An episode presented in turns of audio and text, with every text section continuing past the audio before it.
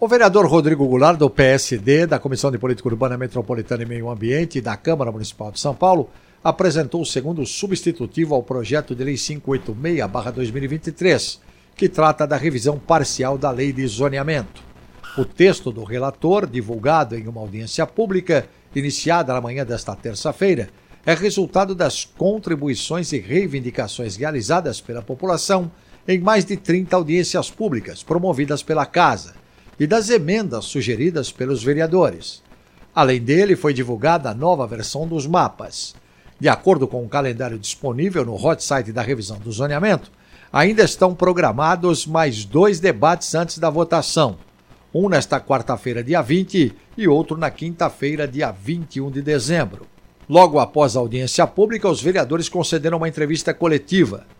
Num trecho dela, o vereador Rubinho Nunes presidente da Comissão de Política Urbana, falou a respeito da ZEPAM, Zona Especial de Proteção Ambiental. É, Existem essas zonas de proteção ambiental que já, já são consolidadas sem arborização, sem enfim, o meio ambiente característico daquele local. Então há uma adaptação para que essas áreas já consolidadas possam ganhar o zoneamento até para prestigiar a regularização fundiária.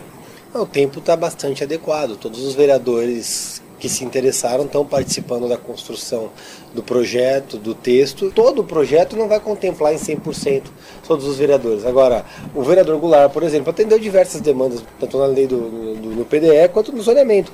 O relator da revisão do zoneamento, o vereador Rodrigo Goulart, também falou na entrevista coletiva. Num dos trechos, ele afirmou que os empreendimentos que deverão ser feitos dentro da revisão do zoneamento, terão como contrapartida habitações de interesse social. Tudo o que nós estamos fazendo, tanto na questão dos eixos, na zona de centralidade, na zona mista, é para incentivo à habitação de interesse social ou arrecadação do fundor. É isso que nós estamos buscando aqui. Então fala muito de mercado, como é que vai ser a implantação, como é que não vai ser. A necessidade da implantação é a produção de habitação de interesse social. É isso que a gente está preocupado.